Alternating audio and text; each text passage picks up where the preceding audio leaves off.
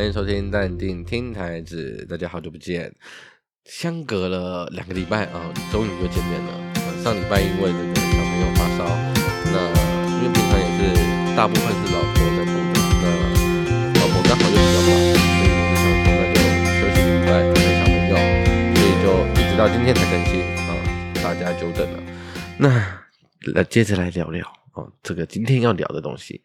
前阵子呢，这个台股下跌嘛，在封关前的时候下跌，然后后来前几天，我，上个礼拜吧，哎，还是前几天忘记了，就有一个小伙伴私讯我，跟我说，哎，阿燕呐，可不可以请你这个回顾一下当时的筹码情况？如果再来一次，我有没有机会？有没有可能啊躲掉啊，或者是少赔一点之类的？那我想了一下，我觉得。因为其实我个人也很喜欢这个回顾啊，也很喜欢呃，甚至是所谓的这个复盘啊，我觉得帮助其实很大。就你重新回去看一些你之前做的一些判断，之前做的一些嗯策略的拟定啊，你再从头 回去看一次，客观的看一次，我觉得会让你有一些新的想法，然后你也可以好好审视一下，就是当时你为什么会下这样的判断，那。依据是什么？理由是什么？还是因为你当时的情绪的关系，所以你才做那样子的决定，或者是有其他原因啊？我觉得这真的非常非常的有帮助，因为你相当于是一个客观的第三者，然后回头去看一个低能儿啊，不是回头去看一个当时不知道在冲啊小的人啊，在做这件事情。所以大家有空的话，我也是非常推荐啊，非常建议各位可以去做一些回顾。真的真的非常非常的有帮助。那也因为这个小伙伴呢问我这个问题，然后就录了一个影片，然后就跟他们聊。然后后来呢聊聊聊聊到后面，我就发现，诶，有一件事情蛮有趣的啊，所以就想说今天来聊一下。常常听到很多人在讨论这个风险承受度啊、风险耐受度啊等等等之类的。那到底什么是风险承受度呢？我觉得这其实没有表面上看到的这么单纯啊，并不是单纯的说你可以扛住多少波动，或是可以承受多少的可能亏损。我觉得更具体的来说呢，这涵盖了你的波动容受力，或者是你的，还有你的这个创后的恢复力两个面向。那我觉得后者后者非常非常重要，因为大家通常都把焦点呢放在前面，怎么样可以亏少一点啊？啊，怎么样可以抱得比较久啊？怎么样可以躲过这个亏损啊？等等等之类的。但是我觉得这个创后恢复力呢，其实也蛮重要的。当这个行情变化渐趋剧烈的时候，甚至大幅下跌的时候，我觉得，我觉得啦，所有人应该都一样啦，啊，除非你不是人。这个账上的权益数，还有你的心理承受状态，大家都会想要尽量避免这个账上的亏损扩大啊，甚至实现。这也就是一般人说的这个耐震力。那后者呢，就是指说这个剧烈波动啊，甚至大幅下跌，导致你产生亏损的时候，迅速调整，还有创伤后恢复的能力。虽然如何能尽可能的躲过大跌蛮重要的，但。只要你还在市场内啊，我觉得这件事情呢，你就不可能做到完美。就像这个变化难测的天气一样，你再怎么精进，这个科技再怎么发达啊，你也不可能这个天气预报就就准的跟什么一样，不可能嘛。你再怎么的努力改善这些防洪工程，总是会有意料之外的极端情况。所以，如果你的重心全部放在防止淹水发生，不能让淹水发生。我觉得这件事情本身非常的危险。那你的投资呢，也没有韧性。那 Google 了一下这个韧性的解释啊，汉语词典里面说，物体柔软坚实啊，不易折断破裂的性质，或者是顽强持久的精神，坚韧不拔的意志。那维基百科说，韧性是指当承受应力时对。折断的抵抗，其定义为材料在破裂前所能吸收的能量与体积的比值啊。但这不是国文课，我们也不是物理课。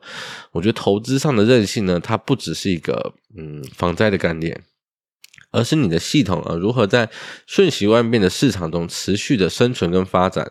它是一个积极的发展概念，而不只是躲过大跌的股灾。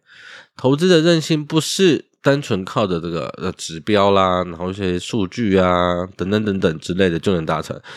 它其实很大程度是仰赖于我们透过这些经历淹水啊，试着调试淹水来达成学习还有进化，然后提升面对市场不确定性的这些韧性。所以其实虽然大家都很怕股灾啊，大家也不想经历股灾，但我觉得经历股灾其实是培养韧性一个很重要的机制嗯。但是很多人只觉得说啊，赚不赚钱比较重要啦，不要让我赔钱，什么都可以啦，什么但。我觉得其实不是这样，那很多投资啊、交易人呢，会把这个淹水啊归因于，比如说防洪工程的不到位，比如说很多人就会觉得啊，当初其实看到什么讯号我就该跑了，再来一次有没有什么方法可以让我不要买在高点啊，或者是不要砍在低点？但其实这个问题的本身就很有问题啊，因为这个问题背后隐含的是什么？隐含的是淹水不正常啊，也不是常态，不淹水才是常态。但是这样子吗？淹水真的不正常吗？只要有买卖，价格就会有波动啊，卖的人再多一点啊，价格就会跌得重一点啊。市场参与者这么多啊，怎么可能不淹水？呃、啊，人在江湖飘啊，哪有不挨刀？但是水不一定成灾啊，淹水也不就等于水患？我觉得不切实际的追求，怎么样可以更好的躲过某一次啊，甚至是某几次，或甚至是未来的每一次的下跌，我觉得有点不切实际，而且。如果你的重心一直放在这里，那下场是什么？你一淹水就爆开。特斯拉的执行长马斯克有说过，很多时候呢，问题比答案还要难找。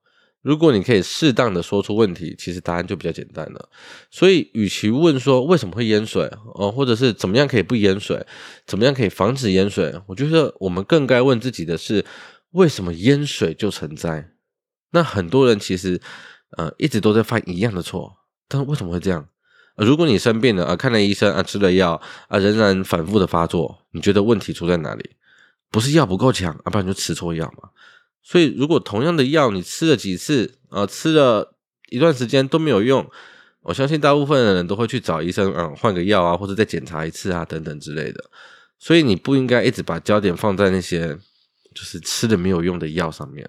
所以在投资啊，在交易上，很多很多人一直以来苦苦追寻的就是这个治水的这一帖药。但是你应该做的其实不，其实只是把不能淹水这帖药换成不怕淹水。那具体一点说啊，该怎么不怕淹水呢？学游泳啊，不是啦，很简单啊，就慢慢转嘛，对不对？你慢慢转，你就不不用这么担心啊，下大雨了啊，你就爆开。水患的问题不只是水，更多的其实在人身上啊。面对市场这片汪洋，你该做的不是挑一艘啊看起来很坚固啊、充满续航力的船呢，无知的跳上去啊，摇旗呐喊啊，将希望寄托于这个未来蔚蓝的海面，或看似这个英勇的船长啊，奢望下一个海浪可以替替你带来这个金银珠宝啊，不是吗？对不对？更不是用不合理的方式来处理水患问题啊！天真的觉得说啊，水患问题只只需要透过比如说清淤啊、堤防啊、水库啊一些呃工程设施就可以，这些的确可以降低淹水的几率，但它有个前提，前提是什么？你的雨量不能超过它的设计标准啊！但问题是什么？问题是你怎么知道之后会不会下更大的雨？这个雨量会不会超过你的设计标准？你二零二零年以前，你有看过美股十天内啊四次熔断的吗？没有啊。那未来超过设计标准的雨量会不会出现？一定会，肯定会，绝对会。那如果哪一次你没有躲掉，你是不是就爆开了？所以我们该做的不是不是把重心放在不能淹水啊，而是应该把它改的换成一个另外一个问题，换成另外一个角度，另外一个方向去。去诠释，是你要让自己不怕淹水啊。我们该做的不是急着赚钱啊，而是在你能够与市场舒服互动的情况下去造你自己的船啊。透过每一次，你可以呃淡定的看走势的部位啊，去参与能力圈内的行情。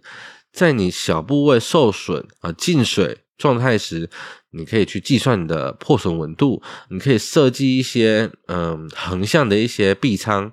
舱壁啊，防止防止你的船啊发生海难进水的时候啊就沉了啊，然后你可以借此来增加你的存活几率嘛，或者是你也可以利用这个测量这个你的船啊左右横倾的周期，去判断它它的稳定度是不是够的，它的重心是不是太高了？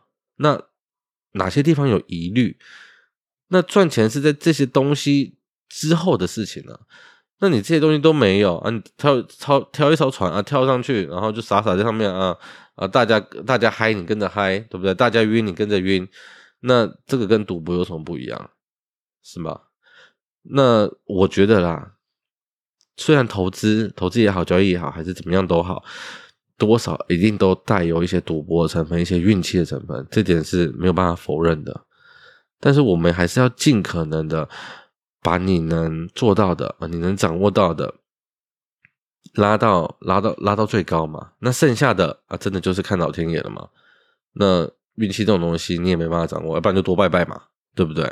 那你不是全部就只那不然你看到船就跳上去，你不然直接自己跑不会就好啦。你也不需要花钱或者干嘛去挑一个买一个东西让你自己心安，然后说服你自己啊，我就跟着他就好了。真的没有这么简单。所以回到今天的主题，我们该做的其实是把不能淹水换一个方式，换一个角度，换成不怕淹水。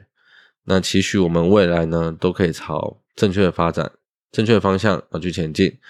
那投资这条路很长啊，交易这条路也很长，我们一起加油。下礼拜再见，拜拜。